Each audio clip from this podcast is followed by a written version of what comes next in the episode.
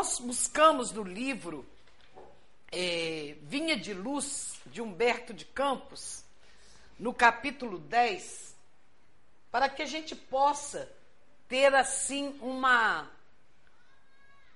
uma vamos dizer assim um exemplo profundo de Jesus, modelo e guia para a nossa vida. Quando Kardec faz a pergunta aos espíritos, a pergunta 625 do Livro dos Espíritos, quando ele pergunta qual o melhor modelo a seguir. E os espíritos respondem uma única palavra: Jesus. Então, nós vamos dar um exemplo maravilhoso, principalmente para o momento atual que nós estamos vivendo. Porque a humanidade está passando por um momento muito difícil. É o momento da transição planetária. Ele está saindo de provas e expiações para a regeneração. Kardec já nos fala isso na Gênese, no último capítulo, né, que são chegados os tempos. Nessa época, Kardec já estava nos mostrando a transição que está acontecendo. E ela está se acelerando muito no momento atual. Então, para a gente ter esse modelo, vamos caminhar com Jesus numa caminhada belíssima. Jesus faz as suas primeiras peregrinações, organiza os seus discípulos, o grupo discipulado, e alcança vários triunfos com as suas pregações e leva as suas santas consolações às pessoas humildes, simples. E esse período todo que ele esteve fora de Nazaré, ele não retornou lá. Aquela cidade onde ele cresceu, passou a sua infância, a sua adolescência, a sua juventude, né? Ele sai para fazer, preparar o seu trabalho e não voltou lá. Mas aí ele resolve, é, achando que era o momento melhor para eles voltarem até Nazaré. E o problema mais sério é que ele estava vivendo um momento muito difícil de pessoas que o estavam é, perseguindo, dizendo que ele era um, um, um homem que estava em contenda com Herodes e que estava tentando dominar a, o povo daquela época Outros o chamaram de feiticeiro e que era preciso evitar o convívio com ele, né? Mas, mesmo assim, ele reuniu o grupo dos discípulos e disse para eles: Nós vamos a Nazaré. E o que acontece vai ser muito sério.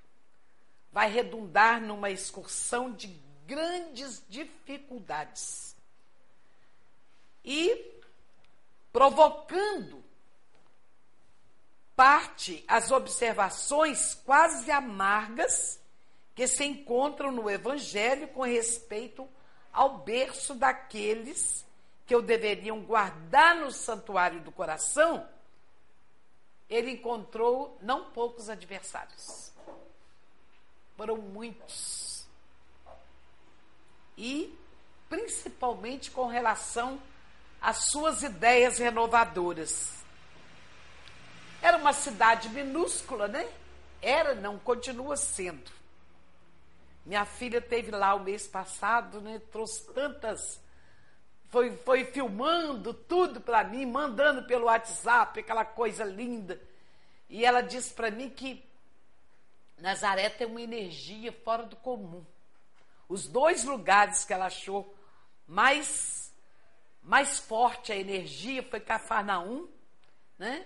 E onde tem inclusive a casa de Simão Pedro e Nazaré. Mas aí Jesus sentiu de perto a delicadeza da situação que se lhe criara com a primeira investida dos inimigos, inimigos gratuitos da sua doutrina. Mas o que, que ele fez? Ele aproveitou a situação todinha para as melhores ilações na esfera do ensinamento. Aproveitou para levar a sua mensagem de amor. Mas o problema mais sério que aconteceu foi com os discípulos. Porque, principalmente Simão Pedro e Filipe, eles chegaram, inclusive, a empreender discussões, brigas, ressentimentos, e eles iam questionando seriamente com alguns senhores da região, trocando palavras ásperas em torno das edificações do Messias. Eles davam gargalhadas irônicas, debochavam deles, debochavam de Jesus. Diziam que Jesus era um traidor ao poder político de Antipas e iam falando coisas absurdas com os discípulos. Pedro e André, que sempre advogavam a causa do mestre com expressões incisivas e sinceras, discutiam com eles, e Tiago também resolveu a conversar com os discípulos e dizer para eles: é melhor não discutirem, é melhor não brigar, não vai valer a pena. Mas não adiantou nada. Jesus então compreendeu os acontecimentos e calmamente reuniu os discípulos e ordenou a retirada da aldeia. E afastando-se tranquilamente, com um sorriso nos lábios. E não obstante a determinação dele, e apesar deles estarem regressando a Cafarnaum, a maioria dos discípulos continuaram caminhando, mas discutindo uns com os outros. E dizendo: nós estranhamos por que, que o mestre nada fez. Por que, que ele não discutiu? Por que, que ele não reagiu contra as envenenadas insinuações a seu respeito? Ele calou. Ele não disse nada. Jesus deixou a coisa serenar. Ele não discutiu de imediato deixou os dias passarem e alguns dias depois, então, na casa de Simão Pedro, ele reuniu todo o grupo e foram conversar. Aí Simão Pedro olhou para Jesus e disse: Eu não te entendo. Chamaram-no de Satanás e nós reagimos prontamente nós observávamos que por vós mesmos nunca oporíeis a contradita. E Filipe disse: Mestre, apesar de haver prestado um excelente serviço a vós, eu revidei os ataques com fúria e expressões grotescas. E nós percebemos que você não se opôs a nada, ficou calado, não disse nada. E, ao calor daquelas afirmativas, Jesus meditava, não dizia nada, deixou de irem falando, calmamente. E aí, saindo das suas reflexões silenciosas, ele interrogou aos discípulos: Acaso nós poderemos colher uvas nos espinheiros? Isso é para nós, hein? No momento atual, hein? Acaso poderemos colher uvas nos espinheiros? Claro que não. E ele foi e disse: De modo algum eu me empenharia em Nazaré numa contradita estéreo aos meus opositores. Contudo, meus filhos, eu procurei ensinar que a melhor réplica é sempre a do nosso próprio trabalho. Esse é o exemplo, modelo e guia do esforço útil que nos seja possível. E nesse particular, eu não deixei de operar na minha esfera de ação, de modo a produzir resultados a nossa excursão à cidade vizinha, tornando-a proveitosa, sem desdenhar as palavras construtivas no instante oportuno. De que serviriam as longas discussões? Qual benefício nós receberíamos com isso? Principalmente com as zombarias.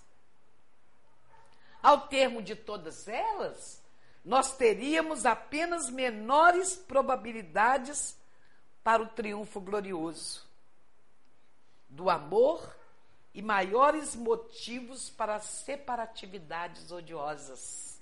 E como? Disso aí a gente tem certeza. A gente vai arranjar mais inimigos quando a gente discute, quando a gente entra em contenda. E ele diz que mediante os atos sinceros é que nós conseguimos resolver muitas outras situações. Porque quando nós arranjamos discussões, nós estamos fazendo um ruído sonoro de uma caixa vazia. Só está fazendo barulho. Vamos olhar para dentro de nós e vamos ver como nós agimos quando nós. Porque eu duvido que exista alguém aqui que nunca teve contenta com alguém. Duvido. Vale a pena discutir? Eu me lembro do meu filho, com cinco anos de idade, ele, esse meu filho, ele lembrava de toda a vida passada dele, até os nove anos quem ele foi, onde ele viveu, o que, que ele estudava. Que... Ele, com um ano e meio, ele falava que fazia faculdade de economia no Fundão, no Rio de Janeiro. Um ano e meio. Aí o pediatra dele falou que ele era doido. Eu mudei de pediatra.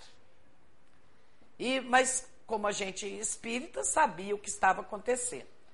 Aí um dia, ele com cinco anos, eu conversando com meu marido pelo telefone, e discutindo com ele, coisa de marido e mulher, normal, né?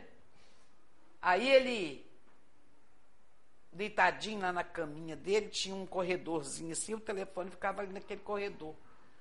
Aí quando eu terminei, ele me chamou, falou: Mamãe, senta aqui perto de mim. Eu sentei. Ele foi, virou para mim e falou assim: Eu vou te falar uma coisa muito importante. Por que você discute com meu pai? Eu vou te ensinar. Quem discute perde a razão. Quem discute perde a razão. E é isso que Jesus está ensinando. Aí Felipe atalhou, dizendo o seguinte, até com um pouco de mágoa: A verdade, mestre, é que a maioria de quantos compareceram às pregações de Nazaré falava mal de vós. E nós te defendemos. Jesus então disse: Não será vaidade, porém, exigirmos que toda a gente faça da nossa personalidade levado conceito? Interrogou Jesus com energia e serenidade. nas ilusões que as criaturas da terra inventaram para sua própria vida, nem sempre constitui bom atestado de, bo de nossa conduta falarem todos bem de nós. Nem todos. Às vezes você vai e faz uma palestra, todo mundo adora. Às vezes você vai num outro lugar, faz uma palestra, não gostam da palestra da gente. E a gente vai ficar chateado por isso? De maneira nenhuma. Então Jesus diz o seguinte: que vocês já viram algum emissário de Deus que fosse bem apreciado em seu tempo? Todos os portadores da verdade do céu são incompreendidos de seus contemporâneos. Portanto, é indispensável que consideremos que o, que o conceito justo é respeitável, mas antes dele nós necessitamos obter a aprovação legítima da consciência. Pergunta 621 do Livro dos Espíritos. Onde estão escritas as leis de Deus? Na consciência. Quem me perdoa? Eu. Quem me julga? Eu mesmo.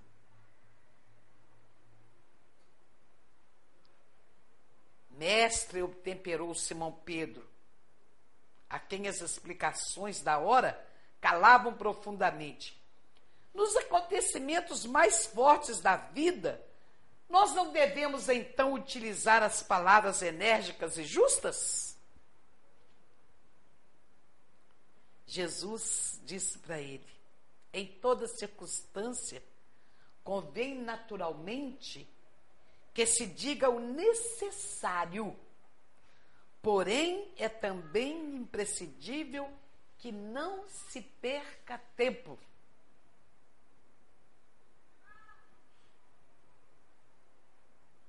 A gente perde tempo discutindo. Não vale a pena.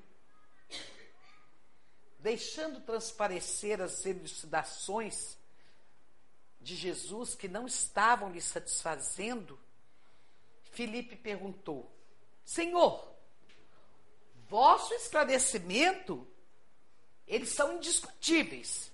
Entretanto, eu preciso acrescentar que alguns dos companheiros do nosso grupo dos discípulos revelaram insuportáveis nessa viagem a Nazaré. Uns me acusaram de brigão, desordeiro, de mal entendedor dos vossos ensinamentos.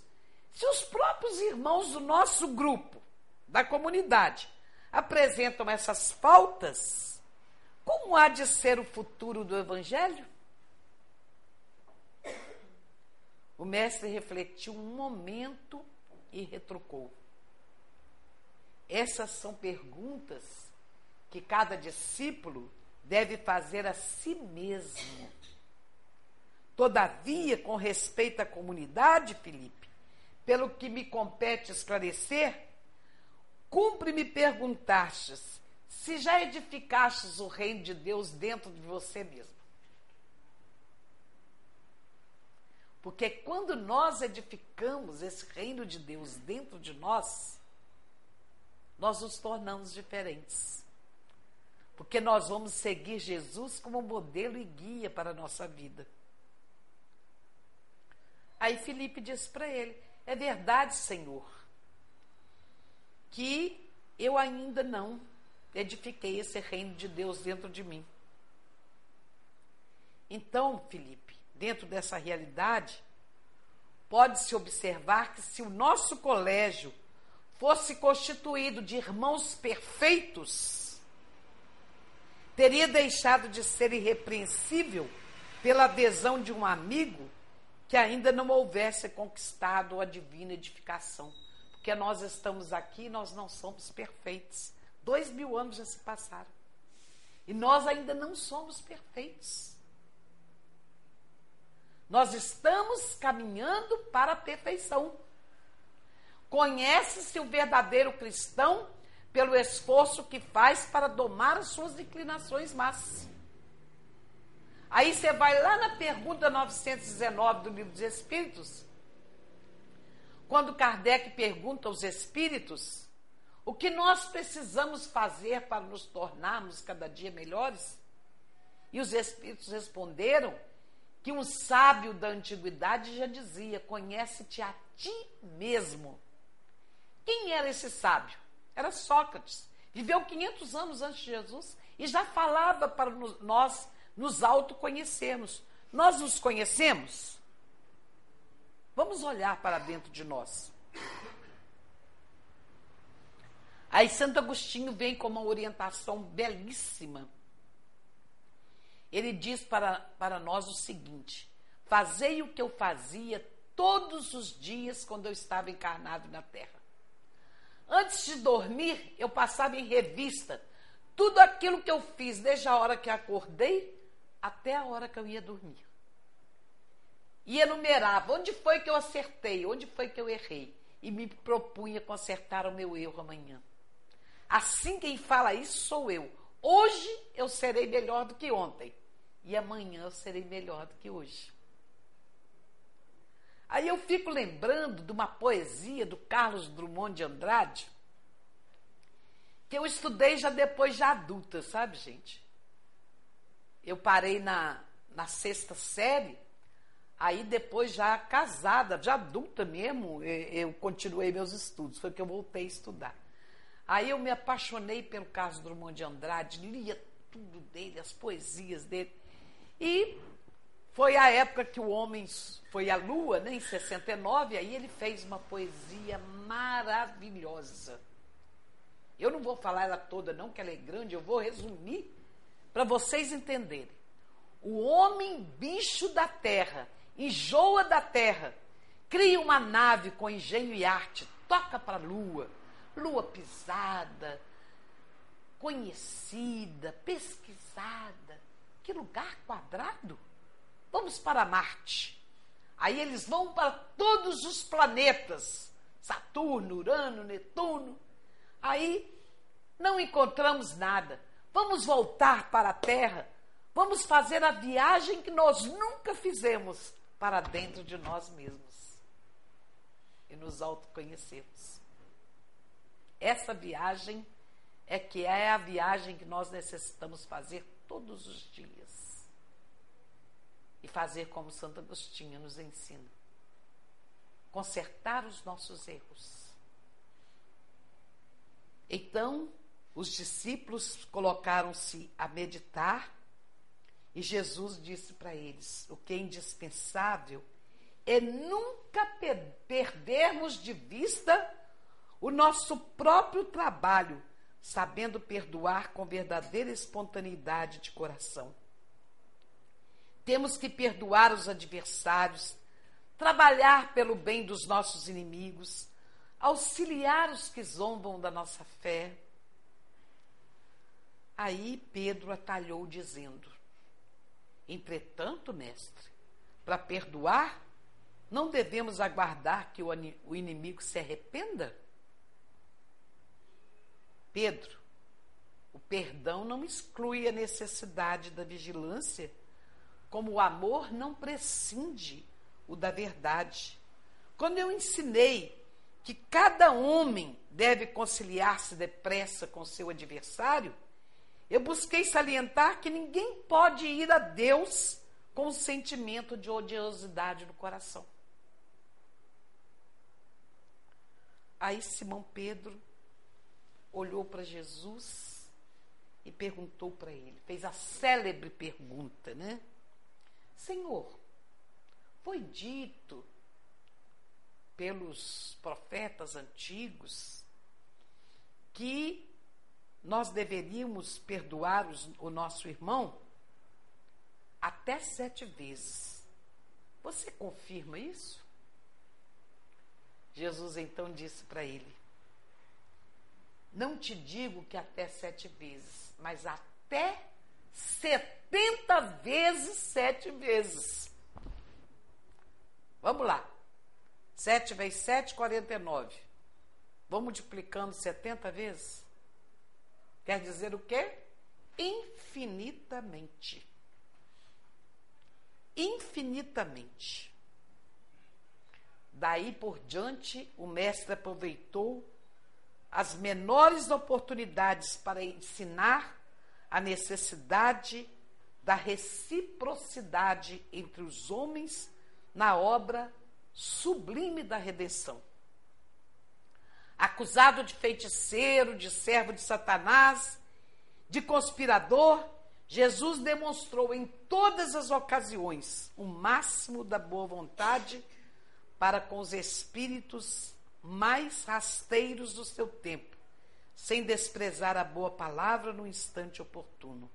Pai, perdoa-lhes, porque eles não sabem o que fazem. Aí, o que nós fazemos do Mestre, que é o nosso modelo e guia?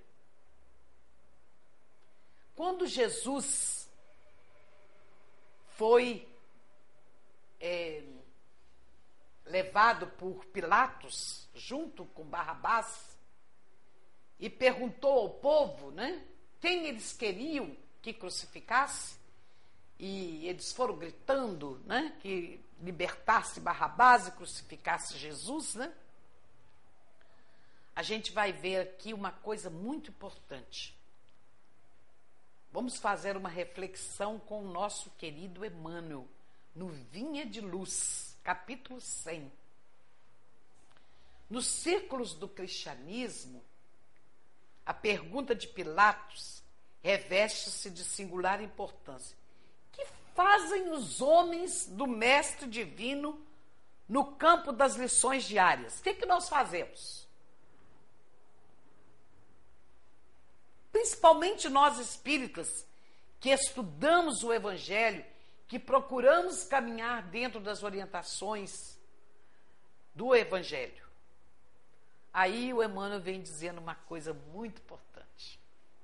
Os ociosos é, tentam convertê-lo em oráculo, que lhe satisfaça as aspirações de menor esforço. Vou lá e oro, e peço, mas eu não faço nada da minha parte. Acho que Deus é que tem que fazer por mim. E os vaidosos? Os vaidosos procuram transformá-lo em galeria de exibição, através da qual façam um mostruário permanente do personalismo inferior. Tem gente que coloca até no carro assim: quem me deu foi Deus.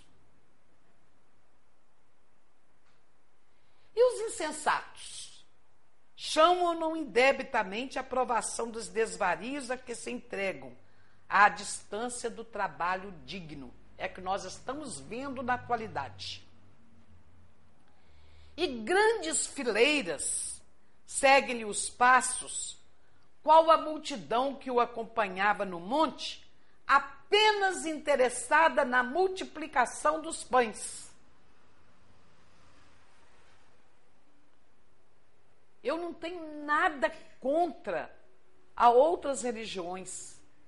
Mas dizer que se você não pagar o dízimo, você vai ficar na miséria, que não sei o quê. Aí já me perguntaram muitas vezes como que a doutrina espírita sobrevive se não tem dízimo.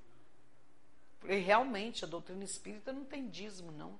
Ela tem os colaboradores, amigos, companheiros, irmãos, que colaboram uns com os outros. É dar de graça o que de graça receberdes. Quando foi mostrada a moeda a Jesus e perguntaram para ele se era justo pagar o tributo a César, e ele pergunta: de quem é essa esfinge? É de César. Então dê a César o que é de César.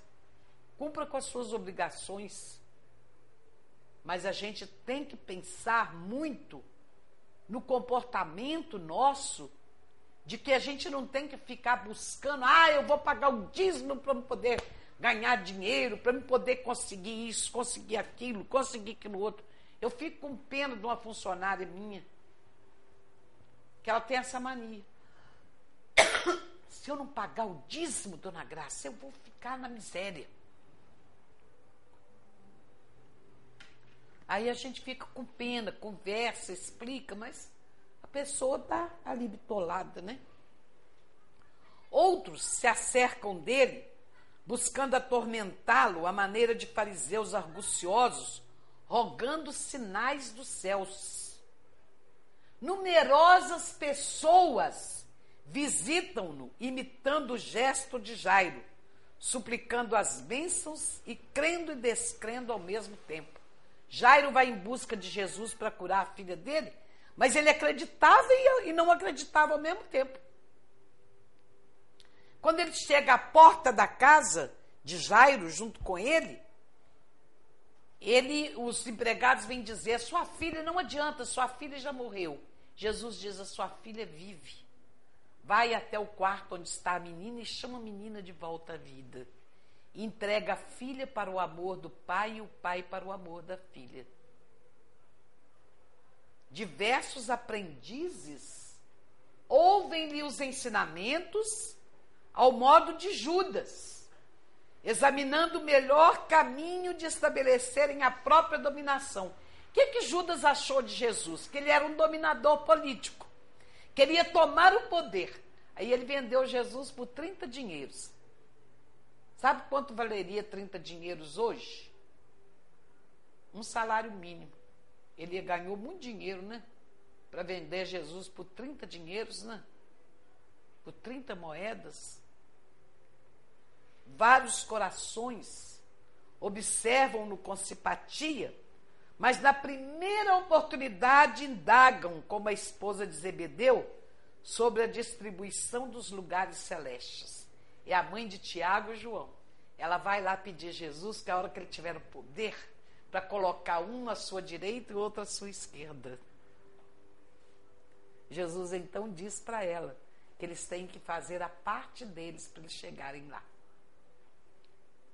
Faça a tua parte, que o céu te ajudará.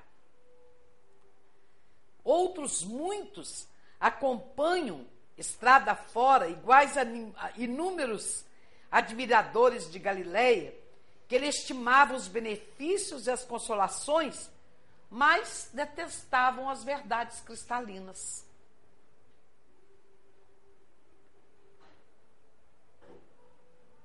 Alguns imitam os beneficiários da Judéia a levantarem as mãos postas no instante das vantagens e a fugirem espavoridos do sacrifício e do testemunho.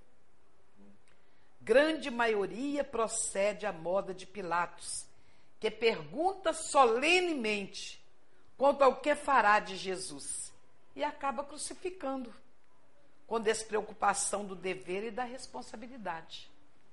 Ele, quando você comete um erro grave, lá para os judeus, você lava a mão, né?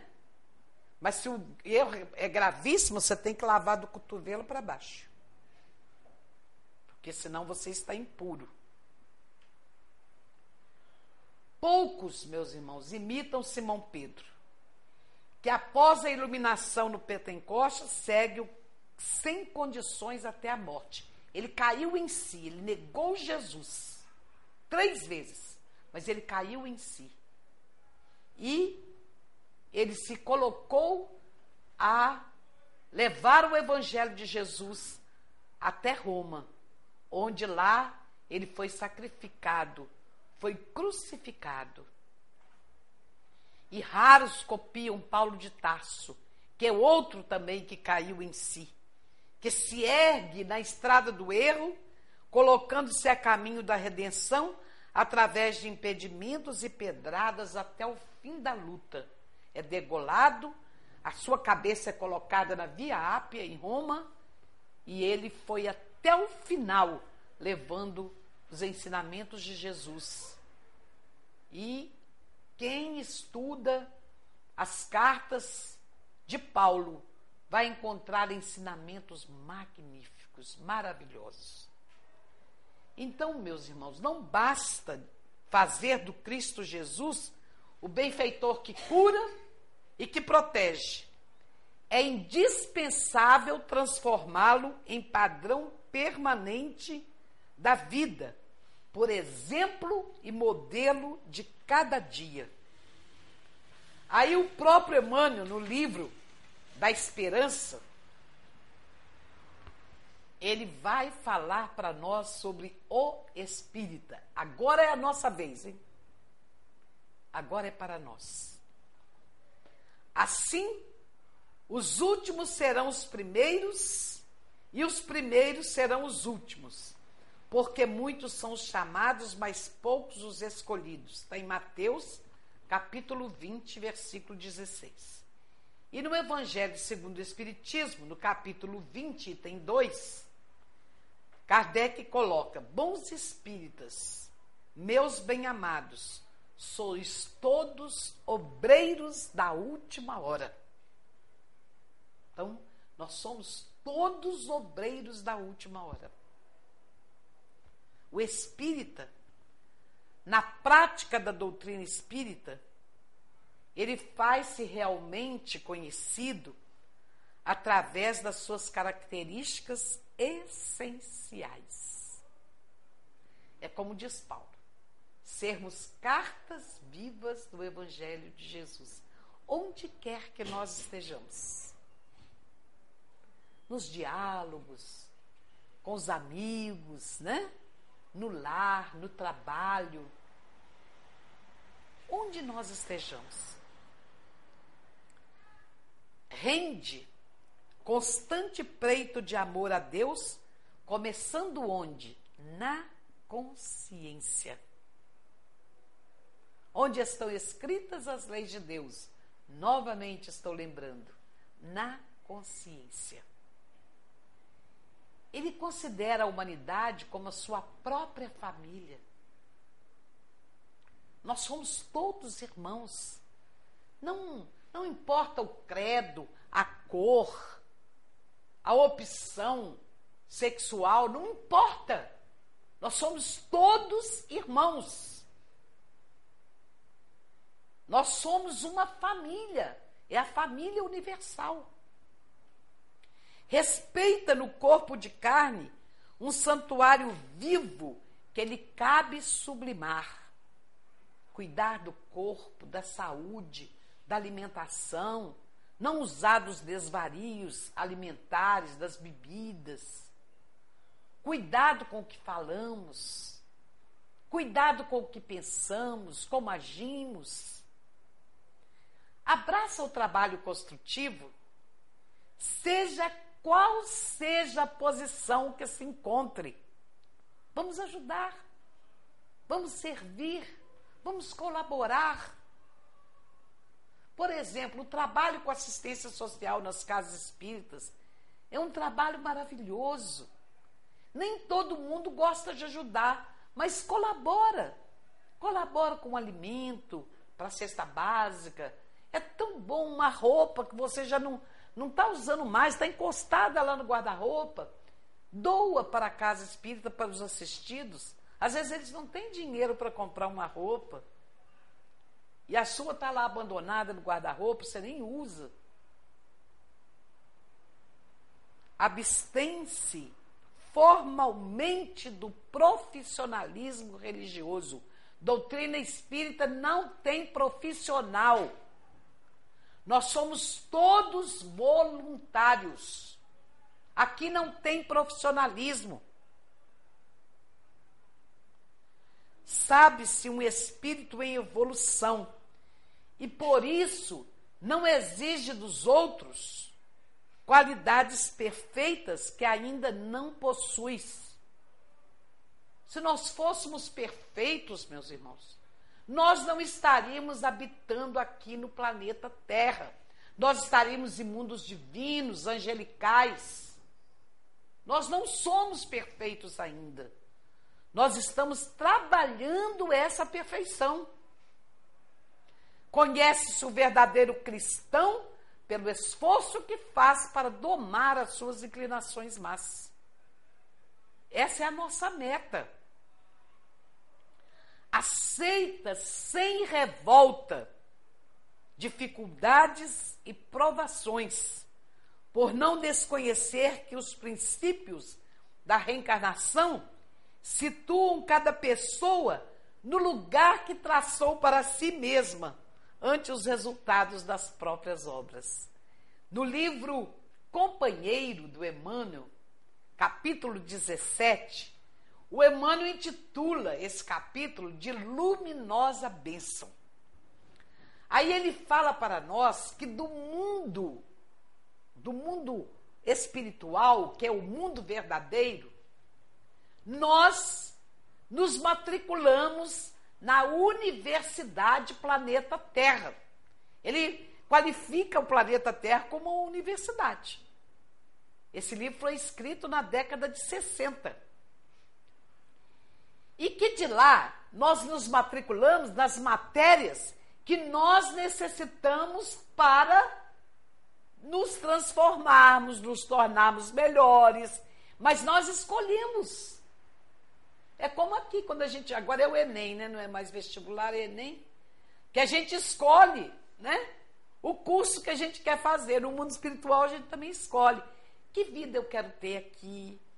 Como que eu vou caminhar? Como vai ser minha família? Como vai ser o meu comportamento, meu trabalho? Quais as dificuldades que eu vou escolher para enfrentar? E são muitas. E a gente escolhe.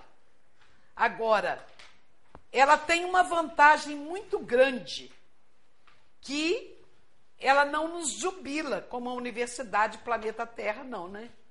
Se você não conseguir, você volta para o mundo espiritual, se prepara de novo e torna a reencarnar. Para conseguir a evolução, porque ninguém consegue essa evolução da noite para o dia. Quantas encarnações eu já devo ter tido? Milhares. Tenho certeza absoluta. Empenha-se no aprimoramento individual, na certeza de que tudo melhora em torno à medida que nós buscamos nos melhorarmos. Faça a tua parte, que o céu te ajudará. São palavras de Jesus. Nós temos que fazer a nossa parte. Se nós não fizermos a nossa parte, não vai adiantar nada. Estima no dever irrepreensivelmente cumprido, seja no lar, seja na profissão, na vida particular ou na atividade pública, o alicerce da pregação da sua própria fé. Cartas vivas do Evangelho de Jesus. Novamente eu falo, são palavras de Paulo. Comportamento da gente, ele tem que ser um comportamento adequado, equilibrado, principalmente para nós que já conhecemos. Então a gente não pode se dizer ignorante, não. Nós sabemos, nós temos um modelo e guia a seguir. Exalta o bem, procurando a vitória do bem com o esquecimento de todo o mal. Esquece todo o mal. Gente, tem uma mensagem do Emmanuel que eu aprendi essa mensagem quando eu conheci o Chico, lá no Marieta Gaio, no Rio de Janeiro em 1986. Eu decorei. Eu fui escrevendo e decorei a mensagem, nunca mais eu esqueci a mensagem.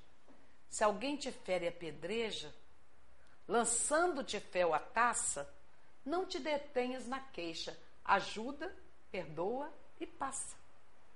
Alguém te menospreza, permanece com Deus. Ante a voz que te acusa, silencia com Deus. Não te desculpe, segue trabalhando com Deus, pois quem te fere ou persegue é doente de Deus. Das ofensas e golpes, não descreias de Deus. Esquece todo o mal, pois a justiça é de Deus. Nesse dia, é, Chico foi terminou de conversar com todo mundo, já era quase 5 horas da manhã. A gente deixou para o final porque a gente participou de um lanche com ele, tudo, né? Eu fui uma das últimas a cumprimentar o Chico. Aí ele pegou uma rosa que estava assim no, na mesa, numa jarra, pegou a rosa, pôs a rosa na minha mão e falou assim: Minha filha, eu vou te ensinar uma coisa muito importante. Importante na sua tarefa doutrinária. Toda rosa tem perfume, mas toda rosa tem espinho. Você tem que tomar cuidado para não se espetar nos espinhos da rosa. E como que a gente toma esse cuidado? Essa rosa eu tenho ela guardada até hoje, ela ainda tem perfume.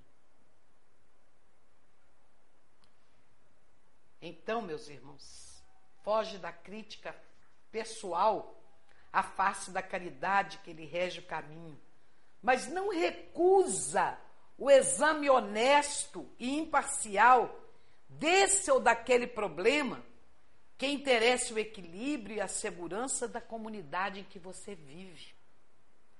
Exerce a tolerância fraterna, corrigindo o erro sem ferir, como quem separa o enfermo da enfermidade.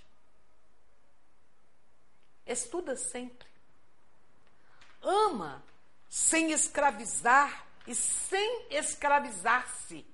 Que não haja domínio da, da, da pessoa que você ama e não se escravizar também por causa desse amor. De maneira nenhuma. Não tenha presunção de saber e de fazer tudo, mas realiza com espontaneidade e alegria o trabalho que lhe compete. Faça sempre da melhor maneira possível. Faça sempre o melhor no trabalho que lhe compete. Age sem paixões partidárias em assuntos políticos, embora esteja atento aos deveres de cidadão que o quadro social lhe preceitua.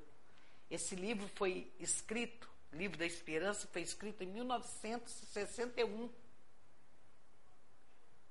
Age sem paixões partidárias. Parece que foi hoje, né? em assuntos políticos, embora esteja atento aos deveres de cidadão que o quadro social lhe preceitua. Usa as posses do mundo em favor da prosperidade e do bem de todos. Evita os excessos. Simplifica o quanto possível a própria existência. A gente não precisa de muito, gente. Atrás de um funeral não vai um caminhão de mudança. Eu nunca vi. Como dizia meu pai, né? Meu pai é lá do, nasceu em 1900, se ele tivesse, estava com 116 anos. Meu pai falava assim: caixão não tem não tem gaveta nem mortalha tem bolso. Você não leva nada. Não leva nada daqui. Você leva aquilo que você faz de bom. Ele reunia com os filhos toda noite, jantava Aquela época jantava quatro e meia da tarde, né? Aí depois reunia todo mundo, conversava, batia papo, ensinava os filhos o comportamento da melhor maneira possível. Foi um, um excelente professor para todos nós. E depois tocava violão e cantava para todo mundo. Acata o preconceito dos outros, conquanto não se sinta obrigado a cultivar preconceito algum. Alguém vem te falar de preconceito? Ouve, mas não dá apoio. Porque a gente não tem que cultivar preconceito. Definindo-se o espírita na condição de aprendiz infatigável do progresso, será justo aqui lembrar a conceituação de Allan Kardec, no item 7 do capítulo 1 de O Evangelho segundo o Espiritismo.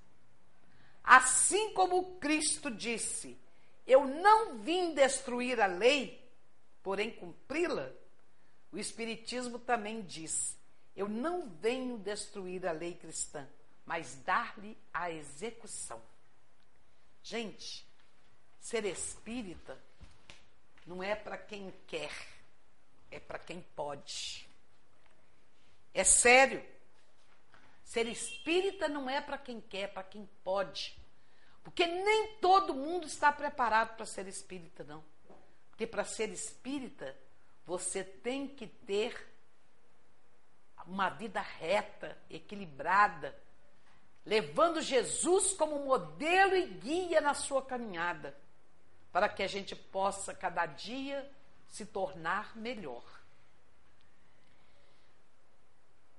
Eu vou tentar cantar uma música muito bonita que está no, no Rede Amiga Espírita. Rede Amigo Espírita. Ela diz assim: Vinha de luz, nascido amor, e nos conduz na paz do Senhor.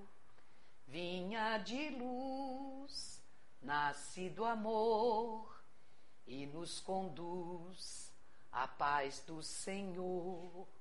Sua palavra é nossa oração, semente que brota do coração, qual sol na terra, a iluminar a nossa fé, vem renovar, vinha de luz, nasce do amor e nos conduz à paz do Senhor. Que Jesus abençoe, nos ilumine